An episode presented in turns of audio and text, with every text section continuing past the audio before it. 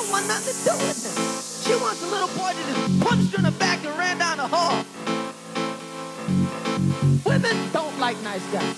You know what's bad? If you're a nice guy like me, you always get women after they've been out with an asshole. Women don't like nice guys. Whoop. Whoop. Women don't like nice guys. You know what's bad? If you're a nice guy like me, you always get women after they've been out with an asshole.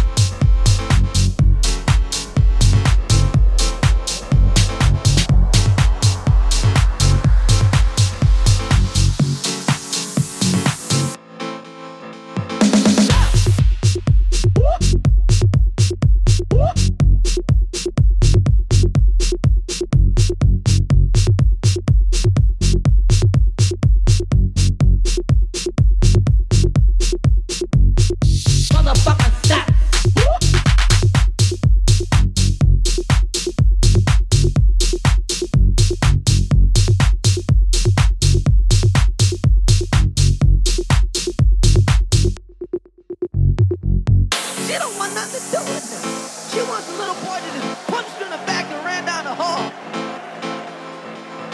Women don't like nice guys.